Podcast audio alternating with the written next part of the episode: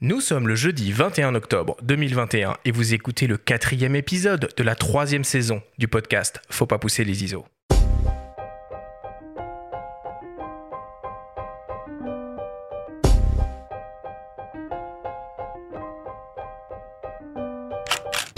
Bienvenue sur Faut pas pousser les ISO, le podcast entièrement dédié à l'image pour tous les passionnés de photos et de vidéos. Je suis Arthur Azoulay et cette émission vous est proposée par le magazine Le Monde de la Photo. Cette semaine, pour faire écho à l'édition 2021 du prix Bayeux Calvados Normandie des correspondants de guerre, qui vient tout juste de refermer ses portes, on s'intéresse au reportage de guerre avec la photographe et vidéaste Olga Kravets. Cette émission vous est présentée par Nikon, partenaire de la 28e édition du prix Bayeux des correspondants de guerre.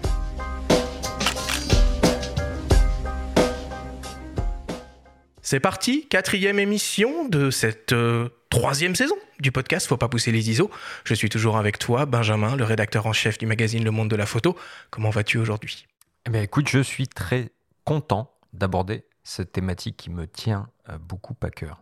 Et on n'est pas seul pour discuter de tout ça, puisqu'on a le plaisir euh, de recevoir et d'accueillir euh, Olga Kravets. Alors Olga, si tu le permets, je vais te présenter.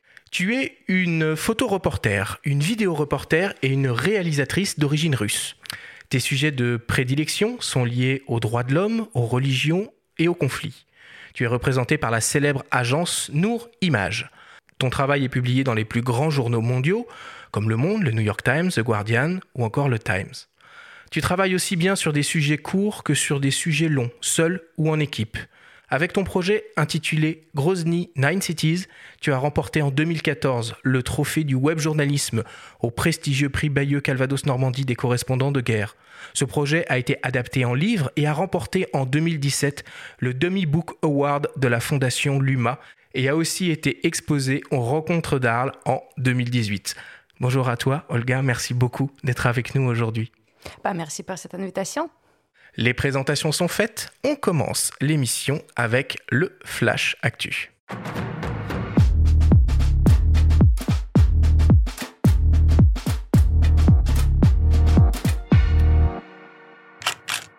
Cette semaine dans le Flash Actu, Sony fait maigrir son 70-200 mm f2.8. Samyang se lance dans les zooms avec un premier 24-70 mm f2.8 et un photographe français remporte le prestigieux Wildlife Photographer of the Year 2021. Le Flash Actu vous est présenté par Fox.fr, le site des spécialistes de l'image. Sony annonce la seconde génération de zoom 70 mm f2.8 constant pour son système hybride 24-36 en monture E. Le constructeur a principalement travaillé sur le poids de l'objectif et a réussi le tour de force de lui faire perdre plus de 400 grammes. Pour cela, pas de secret, la formule optique a été entièrement repensée et passe de 23 à 17 éléments avec des verres ED, super ED et pas moins de 3 lentilles asphériques. Autre nouveauté, la distance minimale de mise au point passe de 96 cm à 40 cm au 70 mm. Enfin, on retrouve également d'un point de vue ergonomique une bague manuelle de réglage du diaphragme cranté ou continu. L'objectif est toujours naturellement équipé d'une stabilisation optique avec trois modes de fonctionnement, d'une quadruple motorisation linéaire XD et est compatible avec les convertisseurs de focale. Il est aussi naturellement protégé contre les intempéries. Le nouveau Sony FE 70 200 mm f2.8 GM OSS 2 sera disponible en novembre et proposé au prix de 3000 euros. A noter également que la première génération sera toujours commercialisée. La société sud-coréenne Samyang lance son tout premier zoom à destination des hybrides Sony 24-36 en monture E. Il s'agit d'un transstandard 24-70 mm offrant une ouverture constante de 2.8, conçu aussi bien pour un usage photo que vidéo. Au programme, on retrouve une formule optique composée de 17 éléments répartis en 14 groupes, avec entre autres deux éléments asphériques. L'objectif intègre une motorisation autofocus pas à pas STM et un diaphragme circulaire à 9 lamelles. Il propose une distance minimale de mise au point de 35 cm, une fonction permettant de régler l'ouverture avec la bague de mise au point manuelle et une protection contre les intempéries. Pour un usage vidéo, on retrouve par exemple une conception par focale qui permet de conserver la mise au point sur un sujet pendant une phase de zooming ou un contrôle linéaire de la mise au point manuelle pour des bascules de points. Le nouveau Samyang AF 24-70 mm f2.8 FE sera disponible en novembre et proposé au prix de 899 euros. Et pour finir, le photographe français Laurent Balesta remporte le très prestigieux prix Wildlife Photographer of the Year 2021, organisé par le Musée d'histoire naturelle de Londres, avec une photographie sous-marine de Mérou en phase de reproduction. Cette compétition est ouverte aux professionnels et aux amateurs. 50 000 photos étaient en compétition et Laurent Balesta a classé 5 de ces images parmi le top 100 des plus belles photos de nature de l'année. Un livre édité par Biotop vient de paraître dans lequel on peut retrouver l'intégralité du palmarès, l'histoire derrière chaque image et les conditions de prise de vue.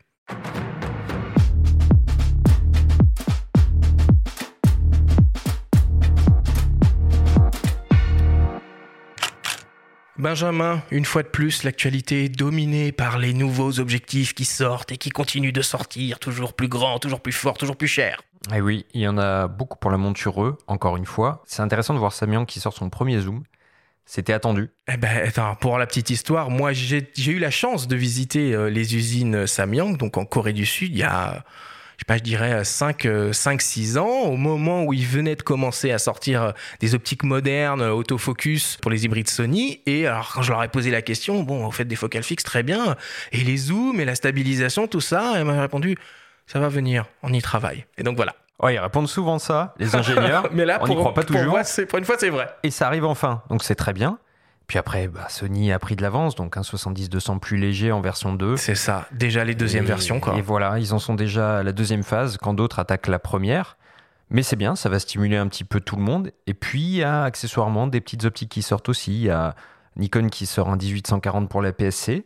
Pourquoi pas, c'est bien. C'est des petits zooms euh, qui peuvent euh, faire un petit peu tout. Finalement, c'est des bons compromis, voilà, avec son boîtier quand on veut pas changer d'optique. Et puis Sigma qui sort aussi un 1850 pour la PSC monture L et E, eh ben, ça montre que la PSC est toujours là, comme on le dit, euh, à ses micros depuis le début. Olga, euh, j'ai cru comprendre que toi, tu étais utilisatrice de, matériel Nikon. Quel boîtier en particulier? Pas, seulement, en fait, euh, on est tous chez l'agence Nour, ambassadeurs de Nikon. C'est-à-dire qu'on a de la chance d'avoir vraiment accès aux magnifiques lentilles optiques, boîtiers de Nikon. Euh, mais déjà, moi, je ne suis pas quelqu'un de très, très technique et souvent, on, bah, on rit avec les techniciens de Nikon parce que parfois, quand je reçois quelque chose qui est nouveau, bah, je, je, les appelle pour donner mon retour. Et en fait, mes remarques sont plutôt philosophiques euh, et au feeling. Et là, euh, vous parlez sincèrement de rocket science, euh, ah, mais c'est important tous les le termes. Euh... Ouais, t'as raison, mais c'est important. Oui, mais sauf que pour les techniciennes qui sont vraiment ah. passées des années, des années, comme tu as dit, on y travaille, bah, effectivement, c'est incroyablement long, incroyablement dur euh, pour sortir la nouvelle lentille avec la nouvelle technologie. Et parfois, j'avais aussi des réactions parce que j'adore en fait à travailler avec euh, la ligne d'optique assez classique de Nikon. Donc, mhm. j'utilise un adaptateur pour le mettre même sur le sur les hybrides. Ah, pour, mettre les optiques réflexes sur les, les Z.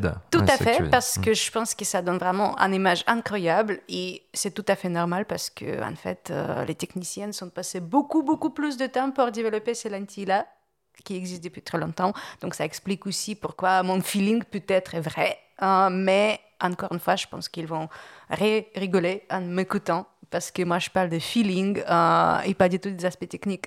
Je n'ai pas répondu à ta question sur quel boîtier j'utilise. Euh, du coup, moi, je divise clairement euh, mes boîtiers que j'utilise pour la vidéo et mes boîtiers que j'utilise pour la photo. Mhm. Euh, je préfère ne pas mélanger les deux. le pire cauchemar pour moi, quand je pars en tournage et le client dit Moi, je veux les photos et les vidéos, en fait, je refuse les commandes comme ça parce que je pense qu'on peut faire qu'une chose bien à la fois et j'insiste sur ce point. Et du coup, moi, j'utilise pour mes photos. Nikon DF, qui est pas du tout le leader des marchés, mais c'est un boîtier. Ah bah c'est la première fois que j'entends ça, tiens. Ah le bah, DF. écoute, ça fait plaisir. Ouais, C'est un, boîtier qui avait ses adeptes. Nous, à la rédaction, on, on, avait certains adeptes. Il était beau ce boîtier déjà pour commencer. Intéressant, mais on aimait bien lui taper dessus en rappelant que il faisait pas de vidéo, mais il faisait du live view pour un truc un peu qui se voulait vintage. Bon, c'était des choix un petit peu particuliers, mais là encore des, choix d'ingénieur, donc peu importe. Ça prouve que les photographes euh, l'aiment bah, et Justement, tant mieux. Euh, le fait qu'il fait pas de vidéo, ça me permet de sortir avec ce boîtier et n'est pas être pressé de faire le vidéo. ça n'existait pas dans le boîtier, mais c'est un rêve en fait. Euh, et moi, j'utilise souvent pour le projet perso avec euh, optique très simple, 300, avec, avec l'optique euh, simple et classique, 35 mm. c'est comme ça que je vois le monde normalement. Euh, ici, je ne suis pas obligée de ramener avec moi les autres lentilles, donc c'est ma optique de préférence, c'est comme ça que je travaille sur un projet perso. Et évidemment, euh, c'est pas toujours le cas, qui tu as de la chance de sortir et ne pas devoir faire l'autre chose. Mon deuxième appareil photo, c'est le Nikon Z7, euh, que j'utilise euh, notamment parce que il a un mode silent shooting, donc le ah photographie silencieux. Et comme je travaille beaucoup, notamment dans le lieu de culte, comme les mosquées, l'église, en mhm. fait, pour ma travail de documentariste, bah, ça m'a débloqué parce qu'avant, j'ai vraiment calculé le moment quand est-ce que je prends le photo. Donc là, avec euh, cet appareil, je suis très libre. Et pour faire des vidéos, c'est les Z6. Bon, bah, tu es très bien équipé. Et toi qui, du coup, discutes beaucoup avec Nikon, j'imagine, est-ce que tu as pu euh, mettre un peu la main sur le prochain, là, qui va bientôt sortir? Peut-être un jour, on ne sait pas, le Z9 euh, Pas encore. tout à fait. il y a des collègues chez nous qui font parfois des tests de nouveaux équipements qui sortent, avant qu'ils sortent. Mais en fait, je suis déjà tellement ravie avec tout ce que j'ai. euh, qu'en fait, je ne suis pas pressée d'avoir. Euh, je n'ai pas cette excitation, tiens, cette semaine, euh, la nouvelle modèle sort, il faut absolument qu'il j'aille. Si mon matériel marche bien et s'il répond à mes besoins des cinéastes ou des photographes, bah, tant mieux. C'est très clair. Benjamin Laurent Balesta, premier français à remporter ce, ce célèbre prix. Ouais, et c'est mérité, tant mieux. Nous, on adore ce qu'il fait, on adore son boulot. Il faut qu'il vienne à ce micro, de toute façon, ça fait longtemps qu'on se le dit. Au coin du feu, qu'il vienne au coin du feu. Et il faut qu'il nous raconte un petit peu ses expéditions euh, fantastiques euh, au milieu des requins ou euh, sous la Méditerranée. Enfin voilà, c'est quelqu'un de, génial et, tant mieux et bravo à lui. Et puis un mot sur le, prix 6 mois du, photojournalisme, puisqu'on est toujours dans la partie un petit peu image. Le prix 6 mois qui existe depuis deux ans et qui vient d'être décerné à deux photographes, Fabiola Ferrero et Saif Kousmat, pour des sujets euh, qui vont se dérouler au Venezuela et au Maroc, euh, avec une euh, thématique liée à l'environnement pour le second. Et c'est un très beau prix doté de 10 000 euros. Voilà, donc ces deux photographes vont se partager cette somme pour mener leur projet à bien. Et c'est une belle initiative pour ce magazine dont on a parlé la semaine dernière, puisqu'il fête ses 10 ans d'existence. Voilà. Voilà pour l'actu, je vous propose qu'on passe à la suite. Et Benjamin, je te donne la parole avec une excitation toute particulière euh, cette semaine. C'est le moment de, de ta chronique hebdomadaire, de ta story. Et tu reviens sur The Affaire qui bouscule actuellement le monde du photojournalisme.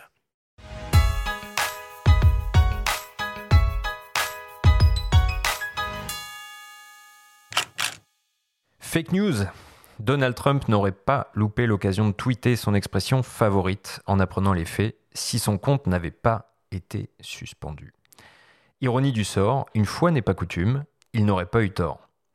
Le livre de Vélez, signé Jonas Bendixen, photographe de l'agence Magnum, a été fabriqué de toutes pièces.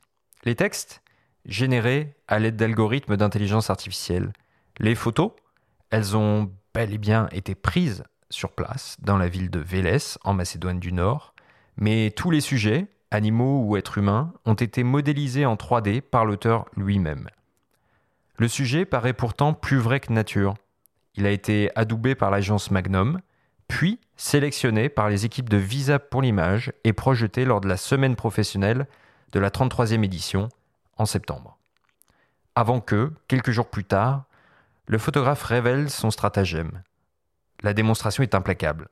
Monter un sujet de toute pièce est à la portée de tous. La méfiance, la vérification des sources est plus que jamais de mise, même lorsqu'il est question d'un photographe établi comme lui. Les gens ont mordu à l'hameçon et ont cru à mon faux reportage parce que je constitue une source crédible. Mais quand on regarde la manière dont le paysage médiatique est fragmenté, on peut dire que tout le monde peut avancer une source légitime à ses yeux.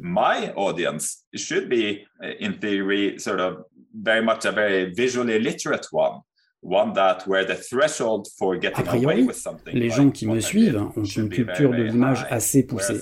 Ce qui suggère que les chances qu'un sujet tel que je l'ai monté a normalement peu de chances de passer sans éveiller de suspicion, alors qu'il passerait inaperçu auprès d'autres communautés n'ayant pas ce niveau de culture visuelle.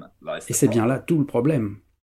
Face à l'afflux d'informations, il rappelle combien la prise en compte du contexte est essentiel pour que le photojournalisme conserve ses lettres de noblesse aussi bien au niveau local que mondial.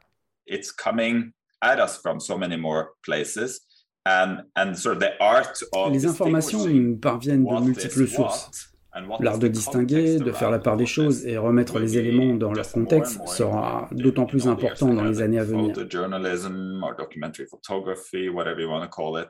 Le photojournalisme ou la photographie documentaire perd tout son intérêt hors contexte. Mais si on en tient compte, ces disciplines ont un énorme pouvoir. Si mon sujet avait été publié dans un journal à Vélez, les habitants se seraient demandé pourquoi il y a des ours sur certaines images alors qu'ils n'en ont jamais vu autour de la ville. Pour autant, je pense qu'il est important d'avoir du recul. Le meilleur journalisme n'est pas toujours synonyme de proximité, c'est même souvent le contraire. Quand on est trop proche de son sujet, parfois le sens critique peut être altéré. Un point de vue extérieur a un regard plus clairvoyant sur la situation. Il faut trouver un équilibre entre les deux approches.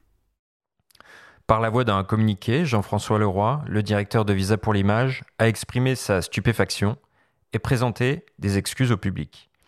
Il reconnaît aussi, je cite, que l'audace insolente de Jonas Bendixen a, pour le meilleur ou pour le pire, soulever la question à un niveau que nous n'aurions jamais pensé possible. Conscient de l'émoi qu'il a suscité, le photographe insiste sur la nécessité de mener une lutte commune avec les équipes du Festival international du photojournalisme pour défendre la profession. In a funny way, I think me and Jean-François, we have very much a, a similar agenda, which is uh, to make sure that uh, visual journalism and visual storytelling. Paradoxalement, Jean-François et moi avons les mêmes priorités faire en sorte que le photojournalisme et le storytelling en images demeurent légitimes dans les années à venir, quel que soit le paysage médiatique, et puissent être menés en toute intégrité. I somehow have faith that our photographic community should be able to handle this little Uh, J'ai bon espoir uh, que mes confrères, que la profession va se remettre de ce petit tour que je leur ai joué. Si ce n'est pas le cas, si une telle expérience la démolit comme un château de cartes, alors nous sommes réellement en danger. Soucieux de la portée éducative de Visa pour l'image et de clarifier les intentions de Ben Dixon, Jean-François Leroy promet un débat à Perpignan l'année prochaine.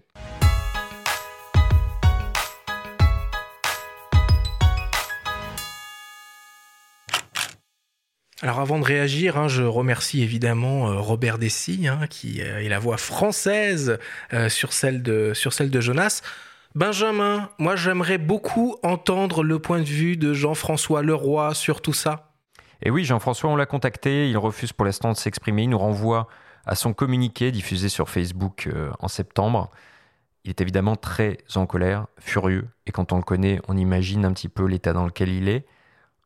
Il donne rendez-vous l'année prochaine comme évoqué dans, la chronique, pour un débat sur le sujet pendant le festival. Il est évident que cette démonstration euh, n'a pas pu à tout le monde, mais elle a le mérite d'amener le, le vrai sujet sur la table qui est la vérification des sources et la vérification des informations. Il faut juste rappeler une chose, c'est que la plupart des photos ont bien été prises sur place à Vélez.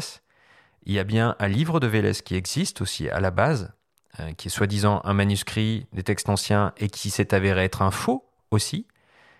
Et apprenant tout cela, euh, bah, Bendixen s'est dit tiens, je tiens mon sujet et moi-même, je vais produire un faux et le présenter comme un vrai sujet au public. Et le pire, c'est que ça a marché. Il a floué l'agence Magnum, donc ses pairs. Il a floué le festival de Visa pour l'image et il a floué le public qui a vu euh, ces images en grand lors d'une exposition à Camposanto. La preuve est, implacable que même un photographe de renom peut euh, flouer son audience, ou surtout un photographe peut flouer son audience, mais quiconque maîtrise un petit peu des outils de manière rudimentaire peut le faire. Olga, on a très envie d'entendre ta réaction sur tout ça. moi, je suis convaincue euh, que cette œuvre, c'est un chef-d'œuvre en soi-même. Et quand je parle de l'œuvre, je ne parle pas de reportage, au faux reportage, ou chaque photo séparément. En fait, je parle, des, je parle de l'ensemble de l'action menée euh, par Ben Dixon, qui, à mon avis, je pense qu'on l'a bien entendu tout à l'heure, en fait, il a souhaité d'être découvert beaucoup plus tôt. Hein. ah, oui. par ses collègues à Magnum. Il était surpris de ne pas avoir été découvert plus tôt. Tout à fait. Et en fait, je pense que si on juge juste ces photos, si c'était un vrai reportage, c'est un reportage de qualité, mais il n'y a rien d'exceptionnel. Après, moi, je viens de l'Europe de l'Est, euh, donc tous ces paysages, euh, tous ces intérieurs, et comment les gens, bah, c'est très vraisemblable. Vraiment, les gens, ils rappellent des vrais Macédoines. Euh, J'habitais dans le Balkan. Je ne peux pas dire que c'est pas vrai. Hein. les ours, franchement, je les ai pas vus dans les photos. Peut-être, j'ai pas encore le livre. Et je on, pense on voit un ours, par exemple, en pleine ville qui boit de l'eau de la rivière. Voilà. Ben, je pense que là, donc du coup, effectivement, j'ai pas vu la photo en question. Mais parce qu'en Europe de l'Est, on a aussi des blagues que les Occidentaux pensent que dans notre rue, il y a des ours qui se baladent, qui est pas du tout le cas, euh, le plupart, euh, dans la plupart des cas. Donc je pense que même en mettant ce ours, peut-être c'était aussi un espèce d'indice. Les gars, ça n'existait pas, pensez un peu. Donc, si on juge ce reportage comme en étant vrai, voilà, c'est un travail de qualité pour un magazine, on peut dire, sur la situation dans cette ville, mais il n'y a rien d'exceptionnel. D'ailleurs, c'est presque bizarre que Visa pour l'image le choisisse parce que c'est pas un reportage de guerre. Euh, c'est aussi peut-être le ils le choisissent parce que c'est Jonas Bendixen, parce que c'est le nom, et du coup parmi les gens qui proposent leur travail.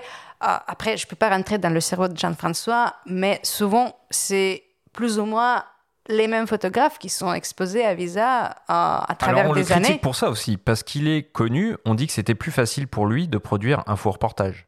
Oui, tout à fait, tout à fait. Mais c'est pour ça. Parce que vous pensez que s'il n'avait pas été connu, il y aurait eu un travail de vérification plus approfondi? Non, non, non. C'est juste que si il n'était pas connu. On peut le penser. On peut le penser. Voilà, encore une fois, c'est des jugements un peu subjectifs. Ah mais s'il n'était pas si connu, c'est pas un reportage remarquable. C'est pas tout ce qu'on a évoqué tout à l'heure avec le prix Bayeux décerné à ce photographe anonyme qui a couvert un événement atroce. Donc là, on est dans la ville où il se passe techniquement rien. En plus, c'est l'histoire sur les gens qui travaillent devant les ordinateurs, donc il n'y a rien extrêmement visuel, rien de bluffant. Donc c'est vrai. Ça touche au sujet à la base des fake news aussi. Il se rend en Macédoine dans cette ville de Vélez qui est suspectée comme étant un terreau de hackers qui auraient qui serait intervenu en 2016 pendant l'élection américaine et aurait influencé le résultat et amené en partie à l'élection de Donald Trump. Tout un storytelling autour de ça. tout ça. Voilà, les fake news viennent de là à la base. Ensuite, il y a le livre de Vélez qui s'avère être mêlé à ça, qui est lui-même un faux, etc. Ce qui a amené Benixen à tout ça.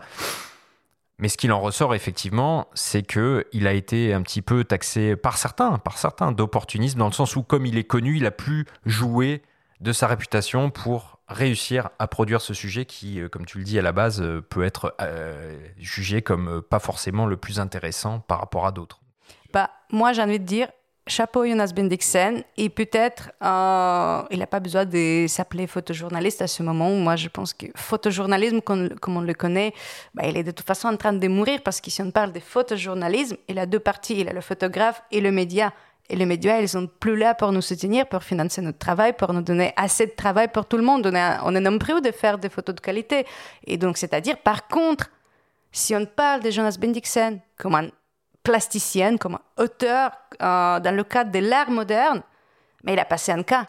Il est arrivé à l'autre niveau. Et franchement, merci à lui d'avoir fait ce test sur notre communauté pour qu'on comprenne que c'est tellement facile de nous faire arnaquer. Et si nous, on peut se faire arnaquer tellement facilement, bah, qu'est-ce qui va devenir au spectateur? Donc merci à lui pour vraiment avoir soulevé cette problématique. Il faut qu'on en parle. Et une dernière chose qu'il faut préciser, tu parles d'œuvre, tu as raison, cette œuvre reste en vente et disponible à la vente. Le livre de Vélez de Jeunesse Bendixen peut être acheté, en sachant tout le travail qu'il y a derrière, que c'est un faux, qu'il a suivi lui-même des cours sur YouTube pour modéliser ses personnages et pour bidonner les textes, et qu'il a tout fait lui-même. C'est une œuvre qui est disponible. Alors peut-être qu'il pourra même pousser euh, le curseur un poil plus loin et vendre les modélisations de 3D de ses personnages en NFT pour aller un petit peu plus loin euh, dans son process. Tu peux, lui soumettre l'idée. Tu peux lui soumettre l'idée. Mais après, tu, tu mérites Futur une agent de, de Ben Attention, il est chez Magnol quand même. Hein. Bon. ok, bon, en tout cas, merci beaucoup Benjamin pour cette story. Euh, c'est un sujet, c'est un sujet qui est passionnant et je pense qu'on aura l'occasion d'y revenir dans les semaines ou dans les mois à venir. On fait une petite pause, une petite respiration et on revient dans quelques secondes après une courte publicité. Vous aimez Faut pas pousser les ISO? Et si vous découvriez Le Monde de la Photo, le magazine?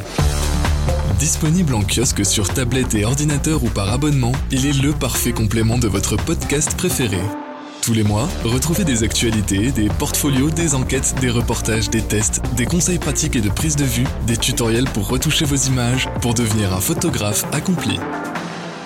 Infos et modalités d'abonnement disponibles sur le monde de la photo.com. Nous sommes de retour dans Faut pas pousser les ISO avec la photographe et vidéaste Olga Kravets pour parler de reportage de guerre. Alors pour commencer, nous allons essayer de nous interroger sur le métier même de reporter de guerre et son rôle dans la société. En guise d'introduction, je vous propose d'écouter le témoignage de Manoucher Degati, photojournaliste et président de la 28e édition du prix Bayeux des correspondants de guerre. Il nous donne sa vision du rôle de reporter de paix et non de guerre. On l'écoute. On ne fait pas propagande pour guerre. Au contraire, on dénonce les guerres. On va sur le scène des guerres pour dénoncer l'atrocité des, guerres. Et surtout, pour moi, enfin, oui, je photographiais même les soldats, euh, les chambres de bataille, mais c'était pas vraiment mon but ça, parce que mon but c'est plutôt de photographier les civils, les, les enfants qui ont morts, les, les femmes qui ont rien à voir dans, dans le conflit, qui ont euh, ils vivent dans des conditions assez assez difficiles et voilà. Donc je, je crois que c'est pour ça que on peut dire on est correspondant de paix parce que euh, on est contre les guerres, on n'est pas pour, on photographie pas euh, euh une guerre pour oui. Ben, les autorités, ils ont leurs photographes pour faire propagande pour eux, pour montrer les gloires de. Et pour nous, c'est contraire. Nous, on, on montre l'atrocité des guerres. Olga, comment tu pourrais définir le métier de photographe de guerre, si ça a du sens de l'appeler comme ça? Bah Moi, je pense que pour commencer, Manoucher a déjà tout dit. Je suis assez d'accord avec euh, sa conviction qu'il faut photographier justement l'autre côté du conflit qui témoigne euh, des gens qui se sont trouvés dans le conflit sans forcément vouloir. Euh, j'habitais à Sarajevo pour quelques années et en fait mon compagnon à cette époque-là était quelqu'un qui était forcé de faire la guerre des côtés bosniaques qui était tout à fait pacifiste. Et le jour du lendemain, en fait, qu'il fallait choisir le camp. Et pour lui, en fait, mon métier, c'était quelque chose d'absolument inacceptable parce que il m'a dit, écoute, toi, tu as choisi d'aller quelque part très loin où c'est pas chez toi, mais tu as envie de savoir qu'est-ce qui se passe. Pour moi, c'est très difficile à comprendre parce que tu as jamais vécu euh, l'expérience qui en fait que la guerre débarque chez toi et tu dois faire le choix. Donc je suis quand même assez d'accord avec cette version des civils, on peut dire, forcés de devenir une partie prenante dans le conflit. J'ai commencé mon expérience de reporter de guerre, on peut dire, en couvrant la Tchétchénie euh, vers la fin de la deuxième guerre de la Tchétchénie. Et ça faisait partie de mon pays. Donc, euh, ex-Yougoslavie, ex-URSS, c'est pas du tout euh, la même taille. Donc, la guerre en Tchétchénie, ça pouvait paraître très loin pour un jeune moscovite, mais en même temps, c'était chez nous. Donc, dans quelque sorte, j'ai suivi ma propre culpabilité envers euh, nos propres concitoyens qui, qui, ont voulu, au bout des moments, quand le RSS n'était plus, de devenir indépendants. Et le Kremlin ni les a donné, ni les a pas donné cette indépendance. Donc, par conséquent, deux guerres sanglantes, euh, fausses communes qu'ils n'ont toujours pas découvert. Euh, milliers de disparus et ensuite le régime qui, qui donné la carte blanche sur ces méthodes qui, en fait, c'est la Tchétchénie aujourd'hui euh, est régnée par quelqu'un qui torture son peuple. Manoucher, donc qui est le frère de Reza, hein, on le rappelle pour la petite histoire, Manoucher Degati, lui, se voit comme un correspondant de paix. Et comment on fait pour, euh, pour voir la paix comme ça euh, devant de telles images d'atrocités? Ben Moi, je n'ai pas fait beaucoup d'images d'atrocités. Euh, et je me souviens d'ailleurs, euh, c'était à Bayeux en 2015, si je ne me trompe pas, c'était un photographe turc qui a gagné avec son reportage où en fait il était forcé d'être témoin et photographier la scène de décapitation. C'était tout début de Daesh euh, et on a vu en fait la cœur brisé et la tête absolument perdue de ce monsieur. Donc je ne me souviens plus le nom, c'est absolument horrible. je suis désolée. donc je pense que parmi tout le monde, qui couvre ces événements, c'est pas qu'on a envie de se trouver des témoins d'atrocité, Euh, et moi, surtout, trop tôt, j'ai compris, j'ai fait quand même quelques reportages, on peut dire, en frontline. D'ailleurs, malheureusement, mes disques durs étaient volés, donc je n'ai pas de sauvegarde à l'époque, j'étais jeune photographe. Euh, et peut-être pour le mieux, parce que depuis, j'ai compris que faire les super photos euh, sur la ligne de front, bon, il a évidemment le danger, l'adrénaline et tout, mais en fait, c'est beaucoup plus facile qu'aller de chercher le sujet beaucoup plus sensible, beaucoup plus caché euh, au cœur des foyers civils, euh, en emprise en fait. À Homs, j'ai rencontré un très vieux monsieur qui avait euh, plus de 80 ans. Homs en Syrie, tu veux dire? Homs, ouais, à Homs en Syrie. J'ai rencontré un vieux monsieur qui avait environ 80 ans et qui disait qu'en fait, quand la ville était sous le rebelle, le fait qu'il n'ait pas quitté la ville et qu'il est resté chez, lui était, euh, lui, faisait se faire soupçonner d'être espion du régime. Et quand le régime a chassé les rebelles, euh, le régime a pensé pareil. Mais son seul but, c'était juste la préserver à la maison. Et c'est vrai que par rapport aux autres maisons des quartiers, il a quand même le gardé en état assez incroyable, vu la destruction de la ville. Donc, fait, voilà, c'était sa seul but euh, de préserver la maison pour les futures générations de sa famille. Euh, Olga, quand on photographie, alors soit un conflit euh, directement en frontline, comme tu le dis, ou les conséquences d'un conflit, il y a une, quand on fait un reportage, il y a une question qui se pose un peu toujours, c'est l'équilibre ou le débat qu'il y a entre le point de vue subjectif et le point de vue objectif sur la situation et le sujet qu'on souhaite photographier. Selon toi, un reporter de guerre doit être totalement objectif ou au contraire, euh, il se doit d'être subjectif et d'aborder ces sujets avec sa propre vision et son propre point de vue? Bah Déjà, je pense que cette objectivité, il me semble qu'elle n'existait pas. Hein, parce qu'on apporte toujours, quoi qu'il arrive, dans n'importe quel travail, notre propre vision des choses. On le passe à travers de nous. Et effectivement, oui, j'ai vu plusieurs collègues euh, se questionner est-ce que, en tant que journaliste, euh, j'aide mon personnage Est-ce que j'aide pas? Pour moi, la question ne se pose pas. Je pense que si on arrive à faire le deux, à faire notre travail et aussi pouvoir faire quelque chose euh, bah, pour améliorer la vie, ceux qu'on couvre, bah, c'est presque un devoir. Après, voilà, moi, j'ai fait partie des euh, journaliste, storyteller, je ne sais plus quel terme utiliser parce que maintenant tout est tellement fluide. Et comme je l'ai dit tout à l'heure, euh, le terme photojournaliste, je crois, moyen en ce moment. Euh, donc voilà, on, on s'en fout en fait quel terme on utilise, mais si on est sur le terrain avec un appareil, ça peut être aussi un enregistreur, ça peut être aussi une caméra vidéo, en fait on est aussi être humain et la connexion avec le personnage, c'est aussi en fait euh, qu'est-ce qu'on fait pour eux.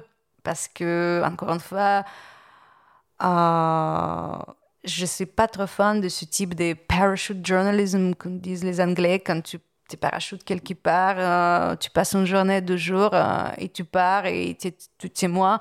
En fait, je pense qu'avec n'importe quel niveau d'expérience, si c'est ton première fois dans le pays, c'est pas assez effectivement, c'est pas juste euh, la faute des gens qui peuvent faire que deux jours de travail, c'est aussi euh, la réalité économique du marché des médias. Et ça, c'est l'ADN de toute façon de l'agence Nour euh, à laquelle tu appartiens et de Stanley Green, un des fondateurs qui était lui-même très engagé, notamment sur la cause tchétchène. Donc finalement, toute la subjectivité, elle est presque revendiquée dans ton travail, non? Bah non, on ne se cache pas. Hein. C'est écrit euh, sur notre site, sur notre compte Instagram, qui on est le collectif de storytellers euh, auteurs euh, engagés. chez nous, on a décidé d'arrêter de juste utiliser le mot photojournaliste parce qu'en fait, la pratique de chacun est très, très diversifiée en ce moment. donc, nous, on se présente comme un collectif des auteurs en ce moment et des auteurs du coup engagés, c'est pas caché. En fait, c'est pour ça aussi les gens nous embauchent parce qu'ils savent qu'on prend le travail euh, qui nous tiendrait à cœur et qui on pourra vraiment pleinement plonger dedans. Mais engagé, ça veut dire que si par exemple toi tu es russe, tu vas en Tchétchénie, tu couvres ce conflit-là avec une sensibilité du coup revendiquée. Bon, Stanley Green lui cachait pas à l'époque, il était clairement, il prenait la cause tchétchène hein, à Grozny euh, quand il voyait les bombardements, etc. Enfin, il, il, était clairement du côté des victimes, de toute façon toujours du côté des victimes. Toi, tu vas assumer de prendre parti pour les victimes ou tu vas essayer d'aller documenter côté russe aussi? Bah, en fait, euh, dans le cadre de travail, en Tchétchénie. Ah, j'aurais trop, trop aimé d'être accueilli par les soldats russes sur leur base militaire, sauf que pour le photojournaliste indépendant, donc je me présentais comme ça à l'époque, c'était hors question. Mhm. Et je pense que Stanley aurait fait ça de toute manière si il a été invité, mais tout en portant son béret de résistance tchétchène qu'il a porté jusqu'à la fin de sa vie. En fait, euh, être engagé, ça va pas dire ni pas voir l'autre côté. Euh, être engagé, ça va pas dire de faire la propagande. En fait, être engagé, euh, c'est d'avoir enquêté sur ton sujet, de le mériter, d'avoir enquêté sur ton sujet, de le maîtriser, en fait, pour pouvoir permettre ce niveau de subjectivité que tu ramènes avec ton expérience. Est-ce que tu peux nous parler un peu de ton travail concret sur, euh, sur le terrain? Comment ça se passe euh, Déjà, comment tu fais pour être au bon endroit, au bon moment? Comment tu gères ta sécurité? Qui t'aide sur le terrain pour, euh, pour pouvoir faire les images que tu souhaites ramener? Bah, Il n'y a pas des règles strictes parce que chaque pays est très très différent. Donc si on parle de mon travail en Tchétchénie, effectivement, on a très peu utilisé l'aide de tout ce qu'on appelle les fixeurs. Donc, le fixeur, pour ceux qui ne connaissent pas, c'est quelqu'un qui aide euh, les journalistes sur le terrain, ou les cinéastes d'ailleurs, ou n'importe quel auteur qui se rend sur place quelque part où il ne connaît pas toutes les règles de sécurité, comment tu, comment tu te déplaces, euh, qu'est-ce que tu fais. Donc, effectivement, en Tchétchénie, euh, comme tout le monde parle russe, déjà, il n'y a pas de barrière de langue et nos connexions sur le terrain nous permettaient d'être assez autonomes Là, par exemple, je prépare un voyage à Burkina Faso, euh, le pays où jamais visité. Euh, je vais avoir euh, 3-4 jours sur place. Donc, effectivement, je suis absolument obligée de passer par un journaliste local qui me prépare, en fait, euh, mon travail. Et justement, tu parles de journalisme local. Il y a de plus en plus de sujets qui émanent de civils ou de personnes qui ne sont pas des journalistes ou des reporters confirmés. Quel regard, toi, tu portes euh, sur ça? Là, il y a par exemple un bouquin qui va sortir euh, chez Xavier Barral, euh, qui est fait par Alexis Cordès, qui est un reporter français, qui a recueilli des photos de, civils syriens sur à peu près 20 ans et qui a rédigé des textes à partir de ça et qui publie leurs témoignages parce que parfois finalement c'est le seul moyen d'accéder à un conflit comme le lauréat dont on a parlé à Bayeux qui est un civil ou une civile birmane qui documente euh, le conflit qui se passe et qui est fermé aux étrangers. Mais comment toi tu vis en tant que professionnel, disons, cette concurrence ou cette source d'information? Ah, Moi, je suis contre cette discrimination. Si le photo est bon, pourquoi on les appelle amateurs? Pourquoi on les appelle civils? Euh, C'est une question de source en fait, plus que, plus bah, que de bon pas bon, je pense, le débat. Mais bah, je pense que le débat est important. Moi, je suis contre cette discrimination. Euh, entre les auteurs confirmés et pas confirmés. Ça m'est aussi arrivé beaucoup de ne pas être confirmé. Par exemple, je suis toujours pas confirmée et je ne le cache pas de réaliser une série prime time pour Arte. Donc, je connais très très bien ce que c'est d'être confirmé. Je connais très très bien comment être juste une fixeuse pour les médias étrangers en Russie et qui, en fait, tu ramènes l'histoire, mais tu n'as pas ta place euh, dans le journal. J'ai envie de dire aussi, j'ai eu beaucoup de gens qui m'ont soutenu et même euh, un répertoire de euh, Sunday Times Magazine qui m'a en fait, qui a partagé euh, sa signature avec moi. À l'époque, j'avais 19 ans. Mais en fait, il avait tellement apprécié le fait que bah, je l'aidais sur le terrain, sur une histoire assez horrible, que voilà, lui, il était un soutien incroyable pour quelqu'un qui démarre, qui, bah, qui a dit, en fait, euh, reportage additionnel euh, par Olga Kravets. C'est, c'est très rare et je pense qu'on doit, en fait, on doit le respect aux reporters locaux ou, en fait, euh, auteurs, je ne sais plus comment les appeler, parce que voilà, ça peut être aussi les vidéastes, euh, ça peut être le témoin. C'est intéressant depuis le début, tu, tu, tu, répètes plusieurs fois, je ne sais plus comment appeler, storyteller, photojournaliste, tu refuses le terme maintenant. En fait, finalement, on a l'impression que tout est un petit peu brouillé. Quoi. Il y a des témoins, et voilà, peu importe, bah, il, faut, il faut témoigner. Quoi. Comme je dis, voilà, c'est assez fluide. Nous, chez nous, on a choisi le mot auteur euh, mais les autres peuvent bien choisir d'autres choses. Après, auteur, ça peut aussi dire plein de choses, parce que dans mon CV, j'écris photographe et cinéaste documentaire, parce que pour moi, c'est toujours quand même important que les gens comprennent un peu dans quel domaine je suis auteur, sinon, euh, comment je vais chercher le travail? mais par rapport aux journalistes, photographes, auteurs locaux, on a aussi beaucoup réfléchi depuis le départ de Covid chez nous parce que on sait très bien que nos carrières respectives dépendent beaucoup des déplacements. Et même s'il y a aussi cette souci qu'on ne peut pas nous déplacer autant qu'on a fait avant, on est aussi très ravis que le fait qu'on n'est pas disponible pour des voyages, ça ouvre les portes pour certains gens qui le méritent. Mais par contre, les clients choisissent nous parce qu'on est confirmé.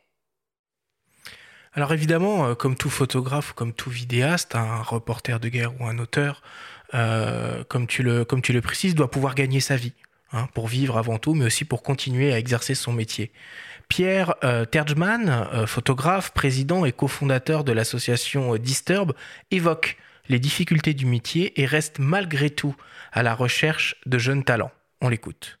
Après, il y a une réalité du métier qui a changé et clairement, il faut savoir être plus souple, savoir faire des choses, des choses différemment. Hein, on va pas se mentir, c'est c'est compliqué. C'est un métier qui est compliqué, qui est devenu compliqué et qui, va encore se compliquer parce que tout le monde est photographe et tout ça. Mais là, il y avait des bons regards et puis euh, des jeunes motivés et qui savent déjà qu'ils vont pas être forcément dans une dynamique de vivre que grâce à la presse, mais qui savent faire autre chose à côté. À notre niveau, c'est différent. On n'a plus cette problématique de trouver du taf dans la photo. Aujourd'hui, on cherche des clients, on cherche des partenaires, des, sponsors. On, est plus comme des entrepreneurs, entre guillemets. Bien que tu sois, à partir du moment où tu deviens photojournaliste et t'es freelance, t'es aussi entrepreneur, parce qu'il faut que tu trouves euh, finalement des clients pour remplir un carnet de commandes. Donc, c'est un peu le même, euh, principe, mais euh, nous on est dans une autre démarche. Par contre, on fait bosser et on cherche plein de jeunes photographes. Donc. Olga, du coup, euh, est-ce que tu peux nous parler un peu du modèle économique euh, dans lequel tu, tu évolues Et peut-être pour commencer, quel est le rôle de l'agence dans ton travail, en l'occurrence Nour? Bah, Je pense que d'abord, l'agence, c'est le soutien. Il y a quelqu'un bah, qui est derrière toi, donc, euh, dans notre cas, c'est notre bureau à Amsterdam qui s'occupe aussi de toutes les tâches quotidiennes. Euh, donc, c'est pas tout le temps qui c'est eux qui nous trouvent les projets. Donc, ça va des deux côtés. Parfois, les gens viennent directement à moi et je le dis, en fait, euh, c'est l'agence qui s'occupe de toute la logistique. Donc, si vous avez envie de travailler avec moi, voici le contact de la personne en charge de la production. Euh, parfois, c'est les projets qui sont générés euh, par l'agence et notamment c'est les projets collectifs. Donc, par exemple, en 2019, juste avant le Covid, on a fait un projet commun euh, contre l'islamophobie en Europe.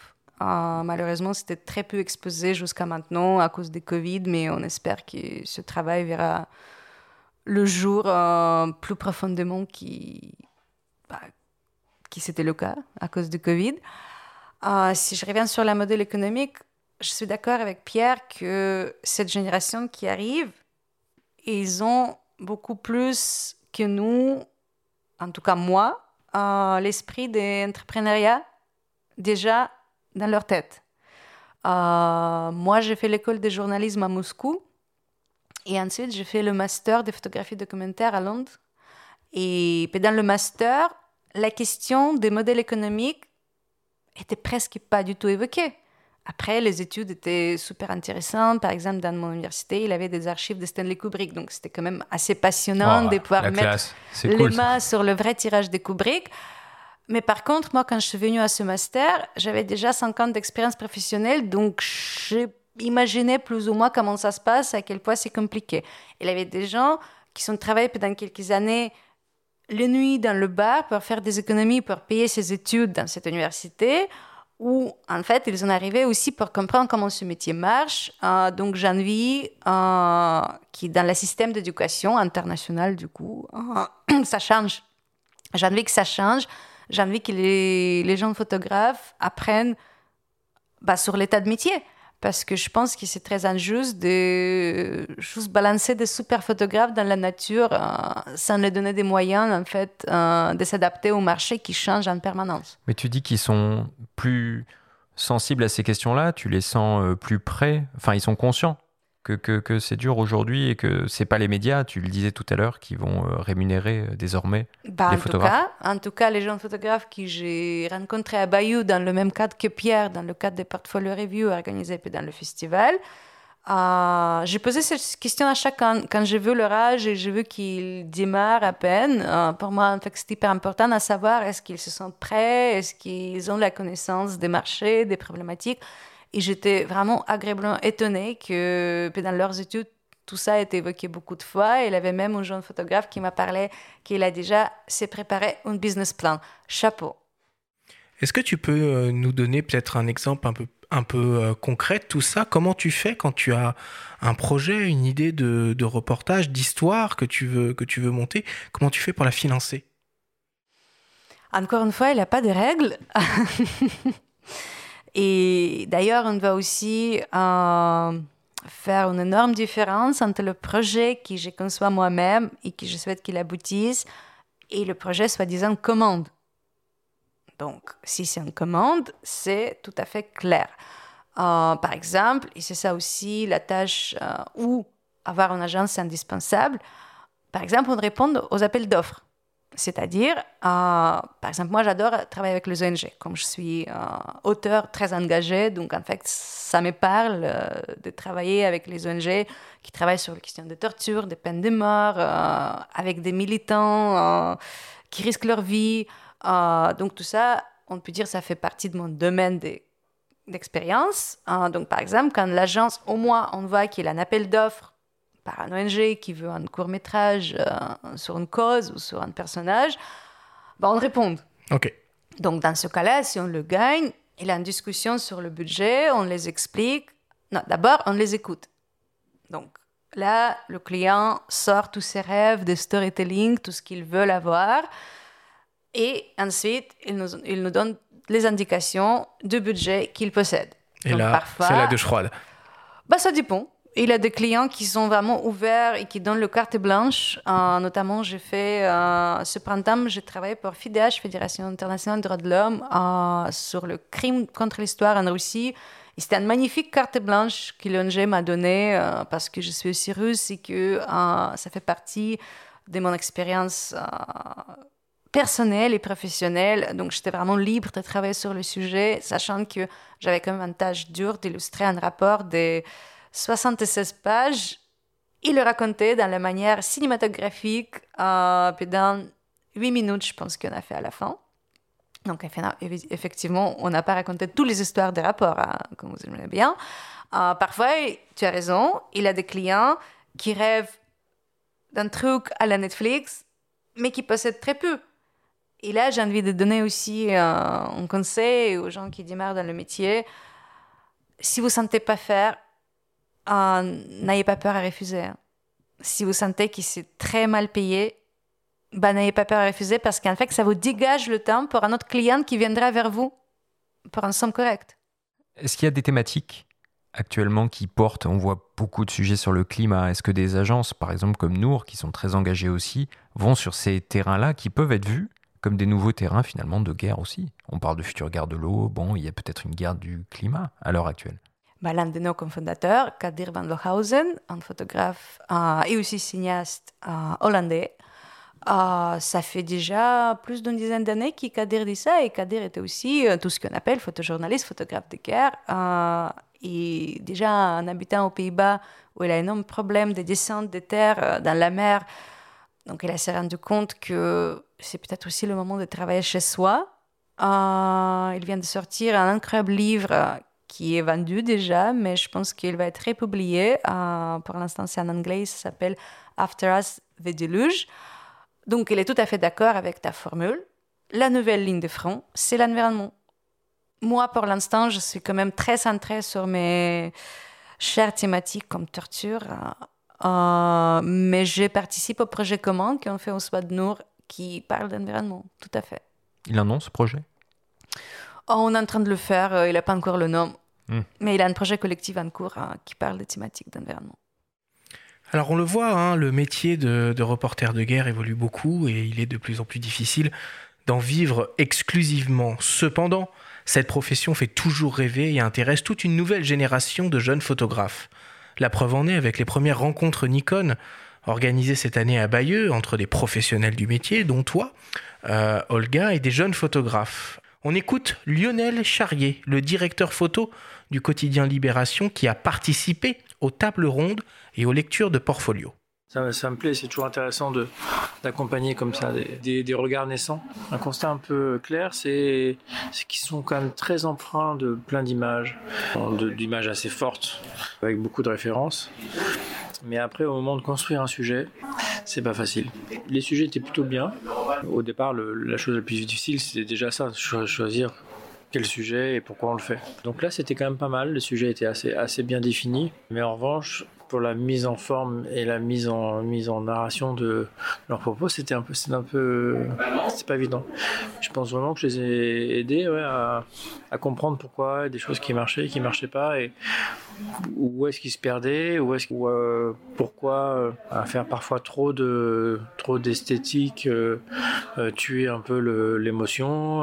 c'est une jeunesse de construction de reportage, mais on sent l'envie, on sent on sent une vraie, un vrai respect pour ce pour ce métier c'est quand même un moteur d'avoir envie de, de, de, démontrer, d'avoir envie de peut-être parfois de faire changer, les choses. Moi, je vais pas arriver euh, comme un vieux con en disant mais ça sert à rien, euh, de toute façon ça changera pas. Euh. non, ils posent leur regard, et, ils ont envie de raconter des histoires. Tu es là aussi pour leur apprendre à, mieux les raconter. C'est toujours compliqué de, mettre le curseur entre les mettre en garde et en même temps leur laisser le loisir de se planter de manière euh, saine et, pas, dangereuse, mais, euh, mais de tester, parce que c'est comme ça que ça marche aussi.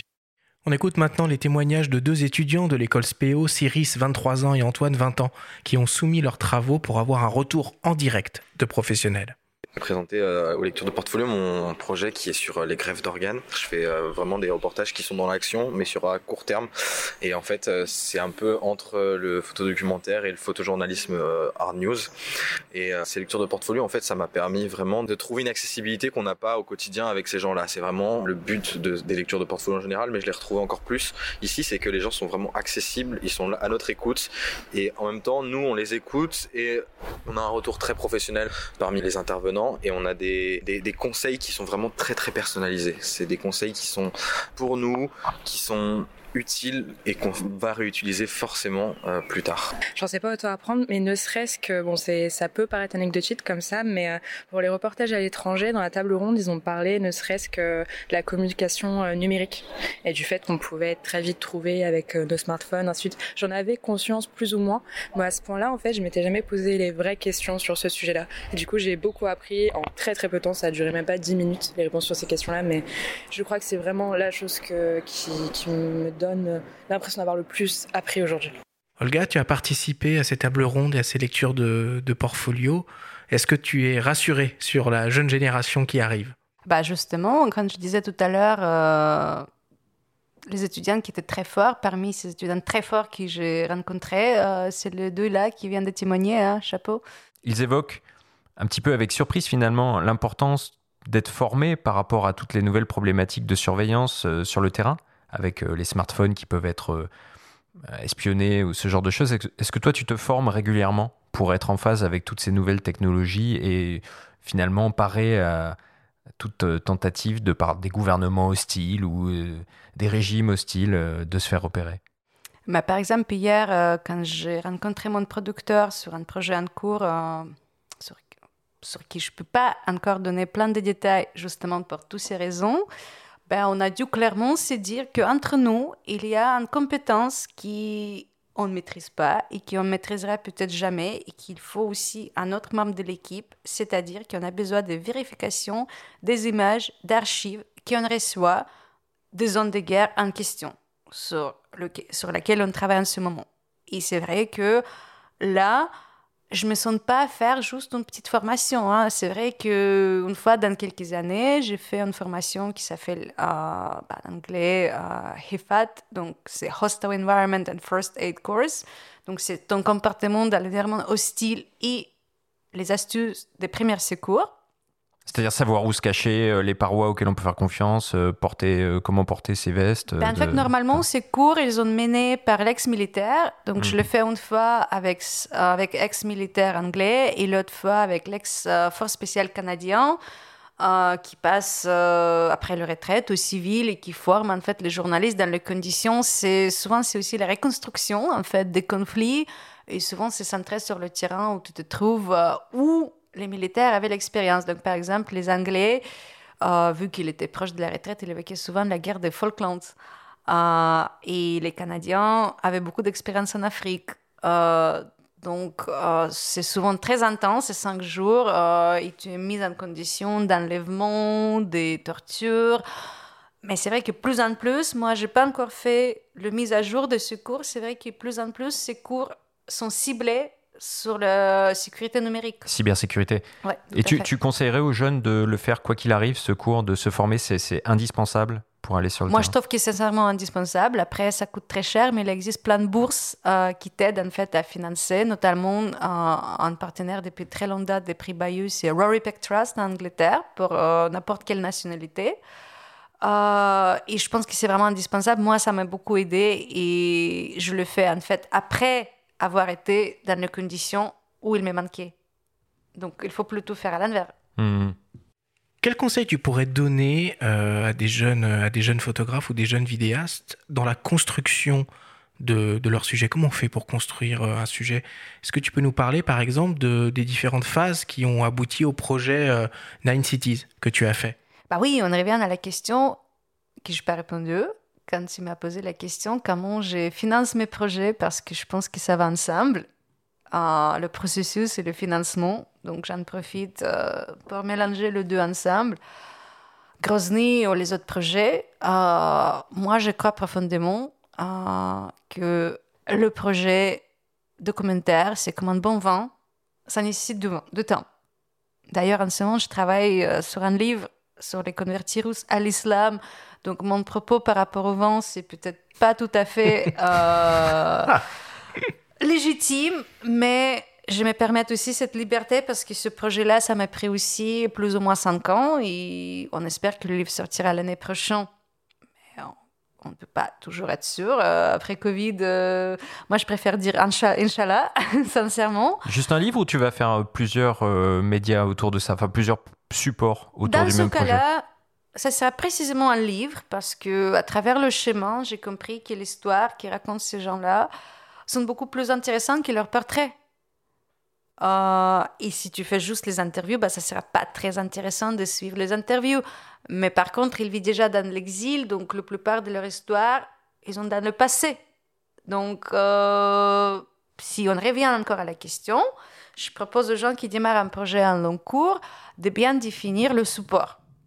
Et en fait, euh, si vous maîtrisez plusieurs médiums comme moi, euh, le photo, le texte, le vidéo, pensez bien parce qu'il y a des projets qui peuvent être multiplateformes, mais il y a des projets qui peuvent être juste une chose très spécifique. Donc c'est pour ça, en fait, j'ai décidé que pour mon livre, enfin, c'est pas un livre photo, c'est un livre avec des photos, mais c'est le livre qui raconte les histoires. Il a plein, plein, plein de textes. C'est la majorité, c'est le texte. Dans le cas de Grozny, en fait, la matière était très riche. On a filmé, on a photographié. Et d'ailleurs, le projet n'était pas adapté à un livre, euh, comme tu as dit dans l'intro. Le projet était toujours conçu comme un livre depuis le départ, sauf qu'en fait, ta réflexion est tout à fait normale, parce que pour arriver à financer un livre, il nous fallait passer par toutes ces étapes. Et c'est-à-dire qu'à l'époque, c'était beaucoup plus facile pour nous, par les moyens très très différents, le crowdfunding, le travail presque bénévole de notre producteur à l'époque, euh, en fait, pouvoir faire cette web documentaire qui nous a permis, en fait, euh, de rentrer déjà dans la campagne d'engagement parce que quand, tu gagnes un prix comme prix Bayeux, ça ouvre aussi des portes, en fait, de parler de la problématique. Mais ça nous a aussi permis, on a pris l'argent de prix Bayeux, on est allé chercher Cameron Herman, une magnifique euh, boîte de graphistes aux Pays-Bas qui ont déjà travaillé avec plusieurs photographes. On a dit, voici, on a cette enveloppe, qu'est-ce qu'on peut faire? Donc, euh, et on a travaillé sur le maquet de livre qui a du coup gagné le prix à Arles des maquets de livres de Book Dame Award. Et ensuite, avec ce prix, on a publié le livre. Ok. Donc, c'est-à-dire que le projet s'est construit un peu comme un Lego. Mhm. Donc, j'espère que ça répond à la fois à la question des financements, à la fois de conception. Mais si je peux cristalliser les conseils, donc voilà, alors il y a une question qu'on n'a pas encore euh, vraiment euh, abordée euh, tous ensemble et elle est toute simple hein, cette question, c'est c'est quoi une bonne photo de guerre? Pour nous aider à y répondre, je vous propose que l'on appelle Dimitri Beck, le directeur de la photographie de Polka. On y va.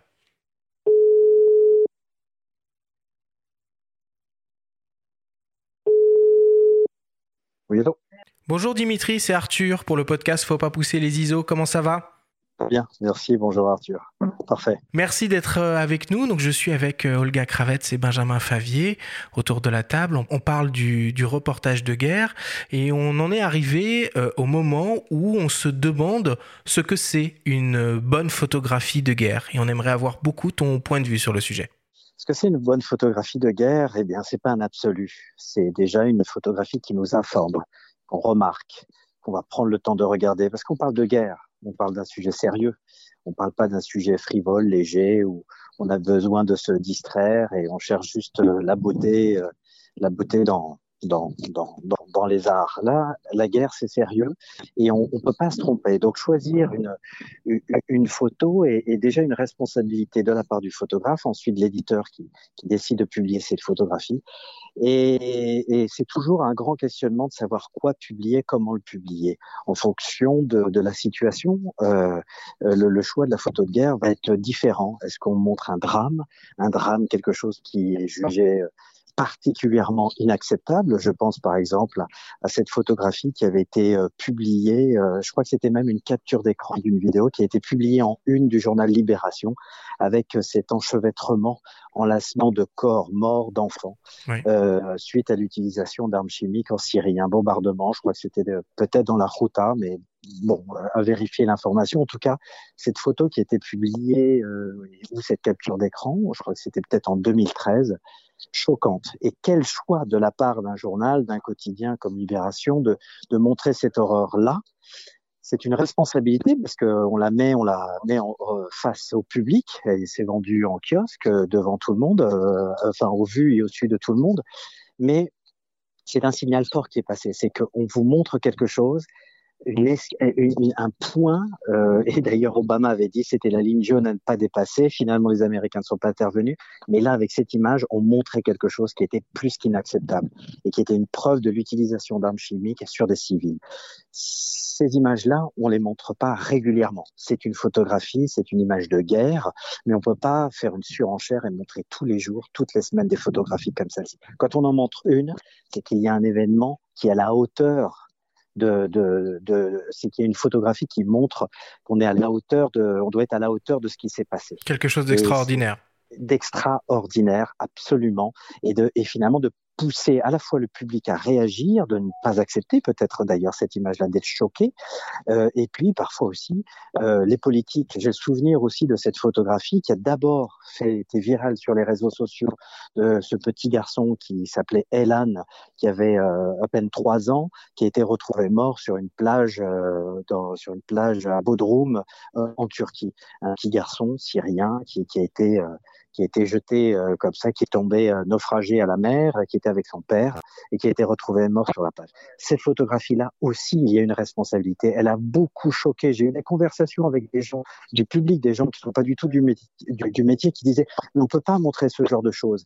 Et après conversation avec eux, euh, c'était leur expliquer mais, mais au moins vous avez réagi. Et d'ailleurs, c'est une des rares photos ces dix dernières années qui a contribué à, aux politiques, qui a poussé les politiques et les Européens à réagir, à prendre des décisions vis-à-vis de ce qui était en train de se, se produire en termes de, de, de, de, comment dire de déplacement migratoire dans, euh, dans, dans les différents pays européens et d'essayer de, tenir compte de cette réalité-là. On peut dire que rien n'a changé depuis, hein, parce que euh, la situation en Syrie n'a pas évolué, mais il y a une prise de conscience de la part à la fois du public, de l'opinion publique et aussi des politiques qui doivent répondre euh, parce qu'ils ont une responsabilité aussi face à ça.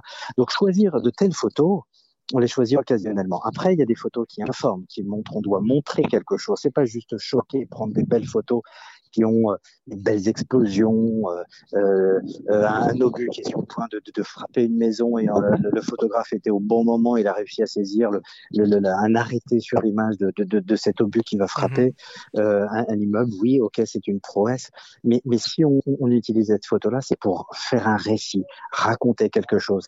La priorité, c'est quand on montre quelque chose, on sait pourquoi on le montre quand il s'agit d'une guerre. Qu'est-ce qui est nouveau Qu'est-ce qui est qu'est-ce qui, une photo doit apporter aussi une preuve dans des, situations de guerre et, ne pas juste impressionner et apporter une dynamique dans une double page ou en couverture. Il y a une vraie responsabilité, beaucoup plus que quand on est dans la mode ou dans d'autres euh, euh, secteurs euh, d'activité ou de, publication de la, presse.